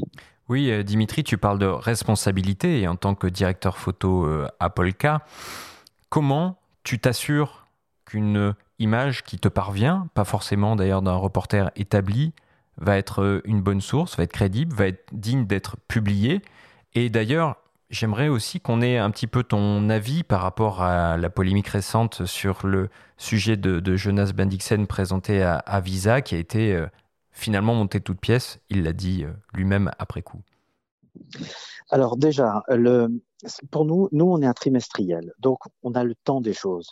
On n'est pas pris à la gorge par le temps. Être obligé de mettre une photographie avec un, bouclage euh, qui est dans, parfois dans quelques heures ou en quelques minutes, et il y a quelque chose qui se produit. Nous, on a un peu le temps de la réflexion. Donc je dirais d'une certaine manière, c'est plus facile. Ce qui est difficile, c'est d'être capable de mettre en perspective un conflit, parce que comme on est dans le temps long, l'image ou les images que l'on choisit, nous, à Polka, quand on a parlé plusieurs fois, on a parlé de la Syrie, euh, on, régulièrement on revient sur euh, le, drame migratoire, les exils, et les morts et ainsi de suite. Il faut toujours raconter une histoire. On est toujours dans un récit. Et, on n'est pas dans la surenchère du, de, de, la dramatisation. On se doit de poser le débat. Euh, nous, du, du fait de notre, notre périodicité, on doit être capable de raconter, d'emmener notre lecteur dans une histoire pour qu'il puisse rentrer en profondeur euh, dans, dans, ce qui est en train de se passer, de comprendre les tenants et les aboutissants et de dépasser l'image choc. Si image choc il y a, on n'est pas obligé de la mettre d'ailleurs plein pot, euh, en, en, pleine page. Ça, c'est plus le, le rôle de, de média, je rapide. À un moment donné, il faut on réagir rapidement. Nous, on est dans le temps du récit. Oui, tout à fait. Et tu as quand même cette responsabilité, même sur du temps long et en trimestriel, tu as quand même toujours ce travail, cette assurance nécessaire de vérification de source et de véracité de l'info et de la photo. Eh ben, je vais amener un élément qui est important, qui, qui va m'amener à la réponse à ta deuxième question, qui est le travail de Jonas Ben c'est de dire qui, à qui on a affaire, qui nous envoie ces photographies-là. Tous les récits de reportages de guerre que nous avons publiés, ce sont que des gens que l'on connaît, directement ou indirectement, avec lesquels on a je dirais, une garantie et une certitude de la source, de la personne qu'on a en face, et qu'on n'a jamais euh, pris des photos euh, euh, publiées, enfin et publiées sans savoir à qui on avait affaire. Chez nous, le le le le, le, le le credo, euh, c'est chaque photo a son histoire. Dans chaque photo a son histoire, on fait le récit d'une image, comme son nom l'indique. Eh bien, on contacte le photographe. On sait de quoi on parle et on s'adresse à un photographe identifié. Et si d'aventure euh, il ne peut pas nous parler, ce qui peut arriver, on a la garantie derrière qu'il y a une agence qui elle est, est capable de nous assurer euh, la, véracité des informations et la source de l'image.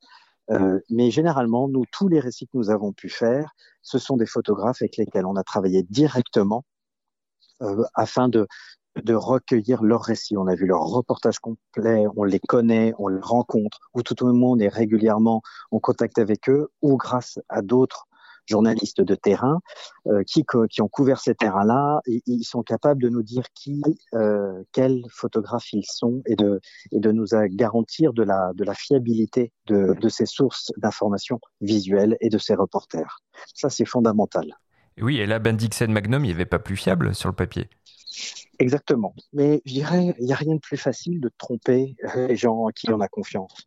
Je veux dire, où est la prouesse, De nos jours, il n'y a rien de plus facile d'être dans la manipulation, de faire croire et d'avaler des vessies pour des lanternes à qui on veut. Les outils technologiques nous le nous sont accessibles et, et même gratuits aujourd'hui. Donc on sait qu'on peut le faire. Jonas Benkinson, certes, il avait une intention, il a vu prouver quelque chose, très bien, mais euh, désolé, il y a plein de gens qui sont passés avant lui qui font déjà ça. Donc, ce qui, il aurait certainement pas passé, je dirais, d'une certaine manière, un peu les fourches codines, ou tout au moins les modes de, de, de vérification habituels avec d'autres personnes. Après, que ça tombe sur le festival euh, Visa pour l'image, franchement, en quoi il y a un succès, une prouesse. Ça prouve quoi? Ce n'est pas un journal Festival pour l'image, certes, c'est le grand festival international du photojournalisme.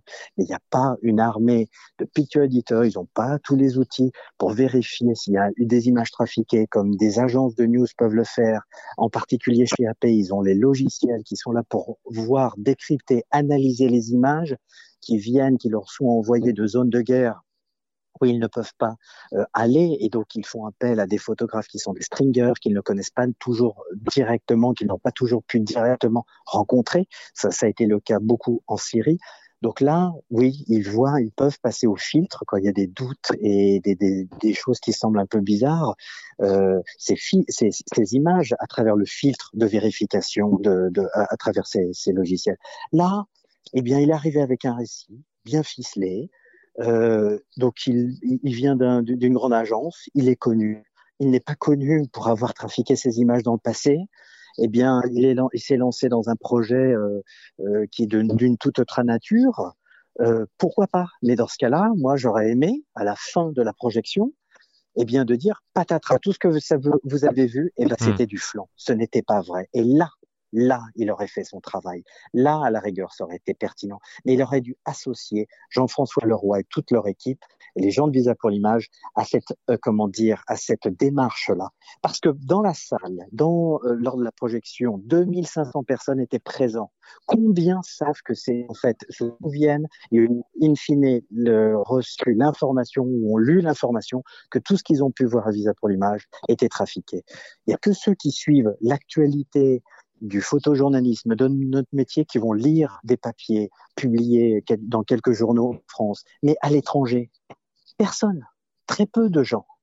Donc, à quoi bon? Donc, ils vont repartir avec de fausses informations et à aucun moment, à aucun moment, on leur a dit que tout ça n'était était faux. Euh, il y avait un réalisateur de documentaire qui s'appelle euh, William Carell, qui a fait un gros un documentaire qui était une voilà qui s'est amusé à reprendre plein d'interviews vraies de, de, différents interlocuteurs, dont parmi les plus grands responsables politiques, euh, que ce soit américains en particulier, et j'en passais des meilleurs.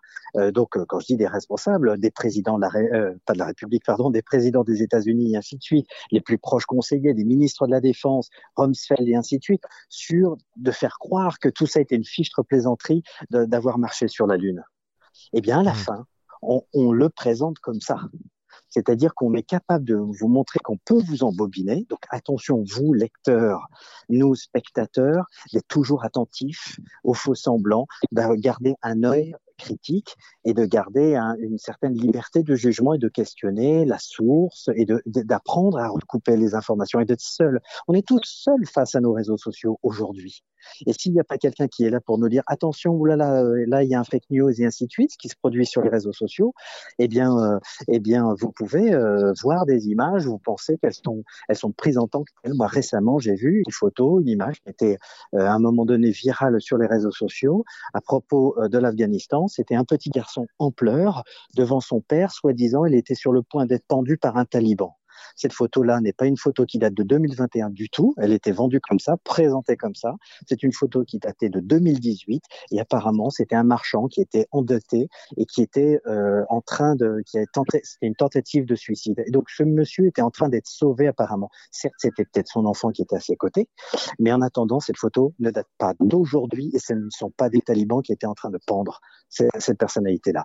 Reuters a fait un papier sur ce, sur ce, cette, euh, comment dire, reprenant tout le, contexte de cette photographie, de bien préciser l'origine de cette photo et ainsi de suite. Heureusement, mais il y a des gens et des milliers de gens, je pense, qui ont vu cette photographie sur les réseaux sociaux sans savoir que, cette photo, en fait, est détournée de son sens. Elle existe bien, c'est une photo réelle, une situation réelle, mais la légende est mauvaise.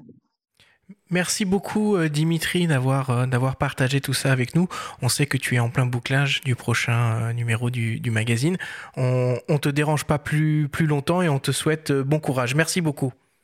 Merci à vous. À bientôt. À bientôt.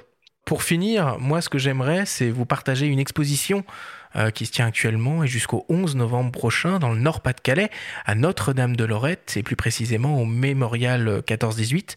Alors cette exposition s'intitule Derrière les images, photographier la guerre et elle met en lumière le travail des photographes de guerre et fait un pont entre des images d'archives, donc de la Première Guerre mondiale, et celles de conflits plus récents prises par le photographe Édouard Elias on a rencontré Mathilde Bernardet, l'une des commissaires de l'exposition, qui nous présente ce beau projet. On l'écoute.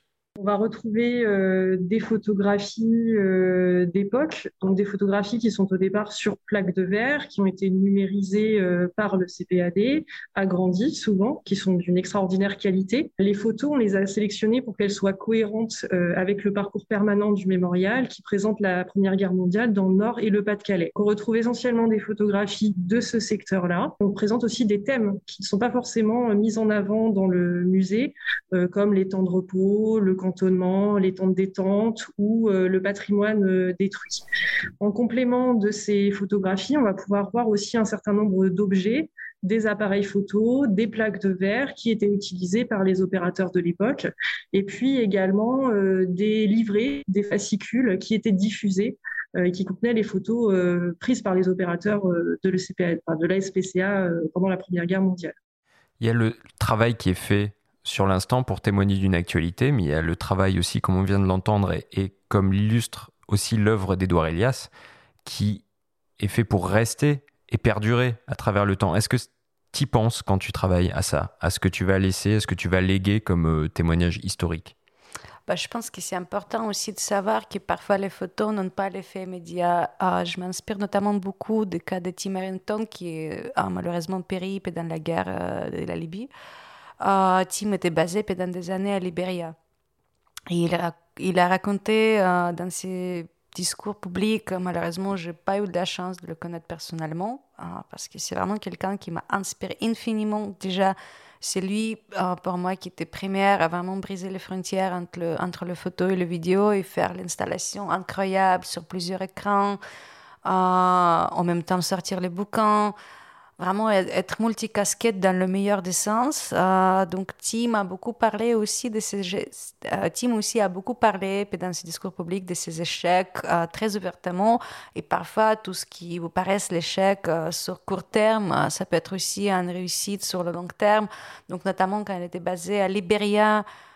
justement, à l'époque, ça valait le coup de démarcher les éditeurs et proposer les sujets, sauf que personne était très intéressé par tout petit pays qui est Libéria euh, en pleine guerre civile. Donc, euh, il a beaucoup, beaucoup parlé de sa frustration, mais permanente au quotidien, quand tu cours, tu cours, tu cours. Il s'est publié très peu. Bon, éventuellement, ces photos ont servi le cours pénal international quand il y avait le tribunal sur la guerre de Libéria. Donc, j'espère qu'un jour, euh, il y aura quelque chose dans le même genre, notamment sur la Tchétchénie. Comme je vous ai dit, même au début, bah, il a plein de questions non résolues, plein de questions de responsabilité et les crimes de guerre commises qui n'étaient pas enquêtés.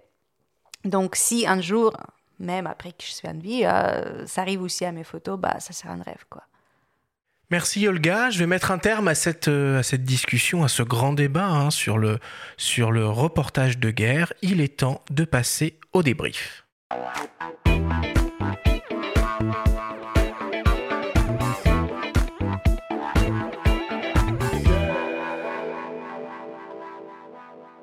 Nous sommes toujours avec la photographe Olga Kravets pour parler reportage de guerre. Olga, si on devait essayer de résumer et de synthétiser tout ce qu'on s'est dit pendant cette émission, qu'est-ce qu'on dirait? Bah, Peut-être j'ai envie de donner les conseils aux jeunes photographes euh, ou un auteur multicasquette qui débarque dans le métier et je lui souhaite plein de courage parce que les termes sont flous, on ne sait pas comment s'appeler, euh, tout change tout le temps, les règles de sécurité sur le terrain aussi. Donc, si je suis dans quelques conseils, franchement, la sécurité, c'est primordial. N'acceptez jamais le type de commande. Si tu te trouves en Syrie, appelle-moi. Les éditeurs adorent dire ça. Il ne faut pas prendre ça comme quelque chose qui n'est pas entre guillemets. Il ne faut pas prendre le billet d'avion sans avoir s'est formé et s'est préparé, faire ses recherches. Euh, choisissez les moyens de storytelling, le médium qui vous convient le mieux. avec lesquelles vous êtes à l'aise, mais aussi bah, prenez en compte que parfois certaines histoires ne se racontent pas en photo. Et parfois, il faut juste passer par le texte ou encore euh, se lancer à faire le film. Franchement, c'est l'histoire qui décide et pas vous. Hein. Après, il faut être préparé et maîtriser plusieurs médiums. D'ailleurs, on n'écrit pas pareil quand on fait de la vidéo et de la photo. Ou même quand d'ailleurs on fait un texte, on fait euh, du son, euh, il y a différentes manières d'écrire. Toi, tu écris au tout début ou tu écris une fois que tu sais quel médium tu vas utiliser? Ah ben, moi, je suis obligée d'écrire au tout début parce qu'il pour avoir le financement, parfois, tu dois filer des dossiers qui font le trentaine de pages. Hein. Donc, j'écris en russe, en français ou en anglais. Euh, évidemment, je me fais relire parce que ni français ni l'anglais sont ma langue natale et il n'y a pas beaucoup de bourses à postuler en russe. et le russe, j'ai presque oublié, comme ça fait un moment que j'habite pas là-bas.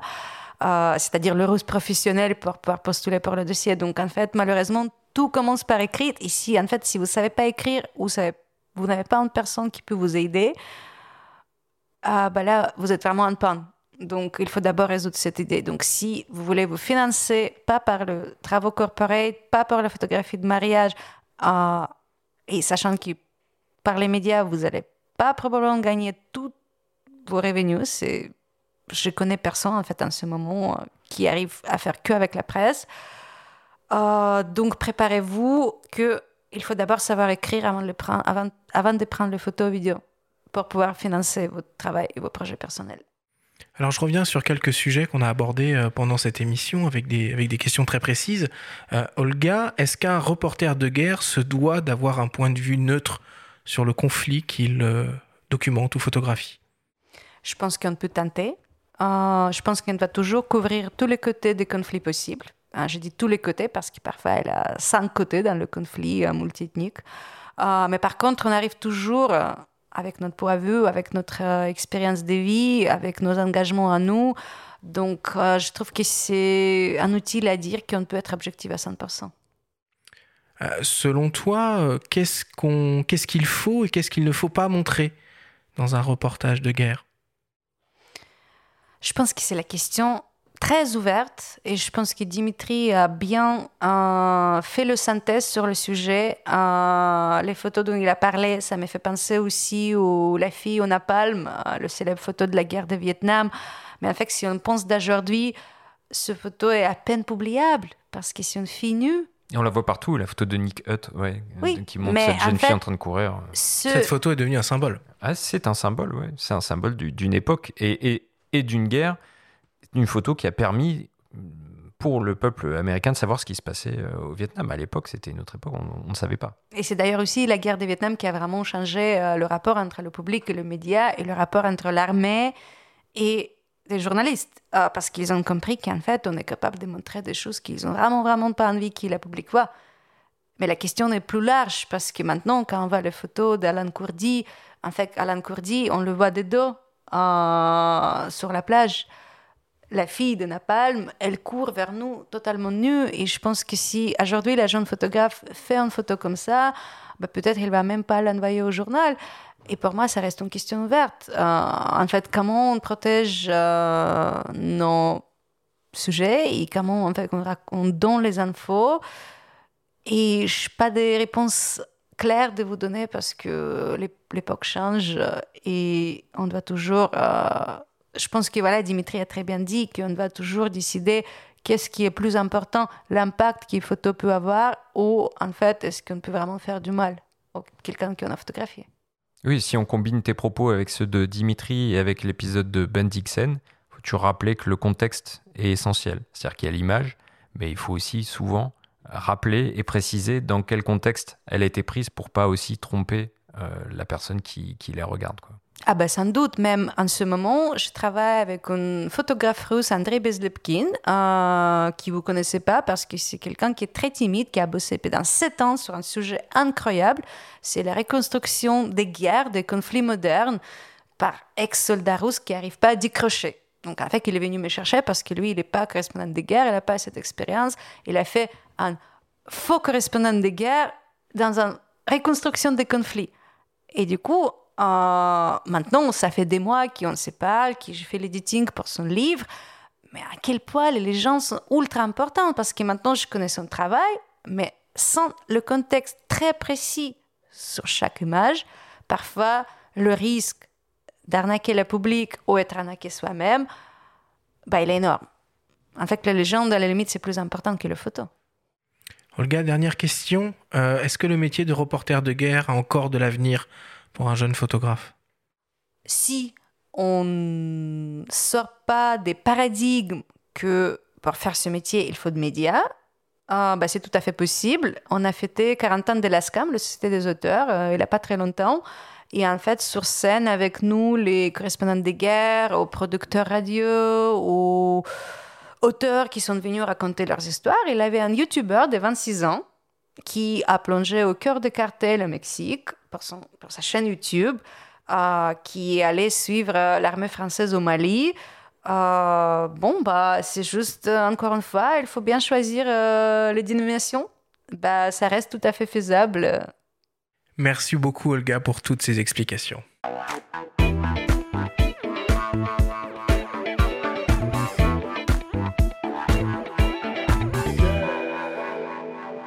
Il est temps maintenant de passer à la dernière partie de cette émission. Je vous propose de passer au désormais traditionnel quiz.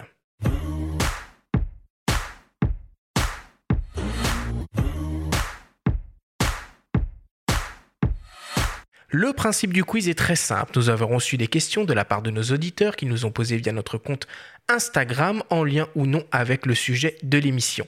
Nous en avons sélectionné quelques-unes et tu vas avoir seulement 30 secondes et pas une de plus pour essayer d'y répondre le plus clairement possible. Est-ce que les consignes sont claires? Oui. Alors, on y va. Première question qui nous vient d'un dénommé Johan.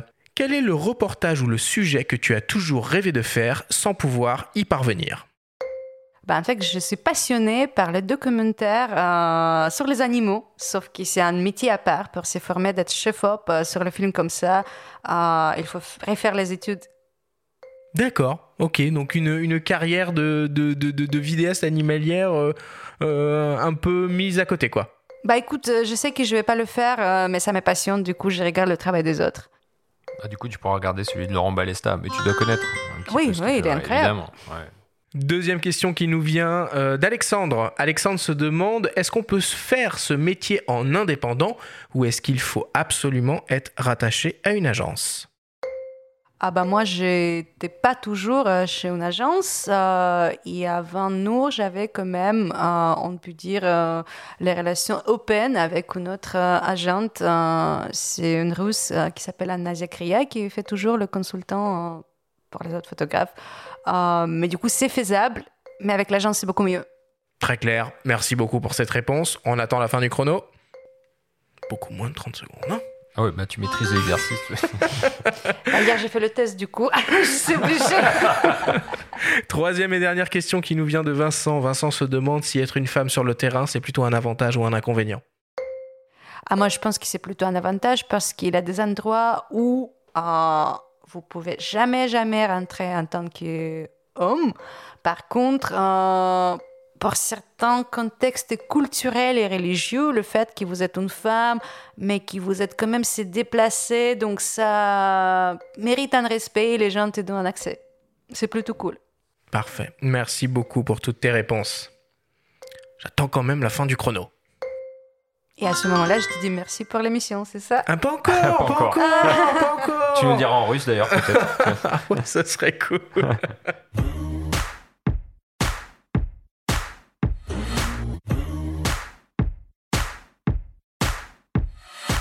Nous voilà désormais à la fin de cette émission. Olga, c'était un vrai plaisir de t'avoir avec nous aujourd'hui. Bah, c'est un plaisir partagé. Merci pour cette invitation. Euh, j'espère que je peux répondre notamment aux questions des internautes.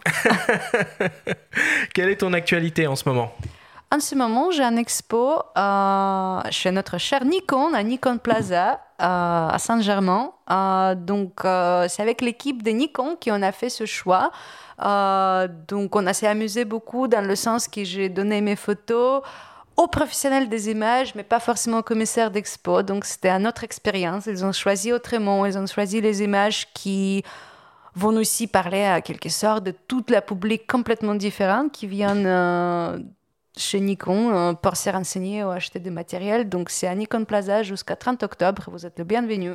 Super, merci beaucoup. Est-ce que je peux te demander une petite faveur Est-ce que tu pourrais nous dire en russe, si vous aimez la photo, écoutez, faut pas pousser les ISO Если вы любите фотографию, слушайте, faut pas pousser les ISO. Ouais, ça claque, on va faire une version russe du podcast. Ah, on va exploser YouTube en Russie. Benjamin, quelle est l'actualité du monde de la photo cette semaine Eh bien, cette semaine, ça va être le matériel, puisqu'on a notre hors-série de l'année, euh, le guide tant attendu, euh, pour faire les bons choix dans le matériel. Donc voilà, si vous avez écouté Olga, ben, vous pourrez euh, écouter. si vous avez écouté Olga, vous saurez qu'il y en a aussi bien pour les amateurs de réflexes que d'hybrides. On parle de bagues, on parle de divers objectifs. donc voilà, on vous donne rendez-vous en kiosque. Et puis on a le numéro courant avec des thématiques un petit peu plus post-production pour tout savoir un petit peu sur les différents types de fichiers qui existent, comment les utiliser, à quel moment. Tout ça, c'est en kiosque. La semaine prochaine, une fois n'est pas coutume, on change de nouveau radicalement de sujet et on va s'intéresser au flou, au flou artistique, au bokeh, à la profondeur de champ en photo et en vidéo. Nous aurons le plaisir de recevoir Pascal Martin, maître de conférence et responsable du laboratoire d'optique appliquée à l'École nationale supérieure Louis Lumière. Merci à tous de nous avoir écoutés, prenez soin de vous et à la semaine prochaine.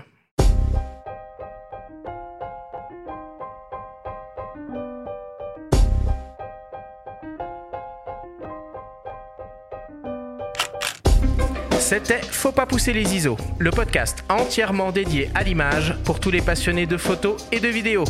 Cette émission vous a été présentée par Nikon, partenaire de la 28e édition du prix Bayeux des correspondants de guerre. Abonnez-vous à notre chaîne et retrouvez l'intégralité de nos émissions depuis toutes les plateformes comme Spotify, Apple Podcasts, Google Podcasts, Deezer, Amazon Music et YouTube. Rendez-vous jeudi prochain pour un nouvel épisode. D'ici là, faites de la photo et n'oubliez pas, faut pas pousser les ISO.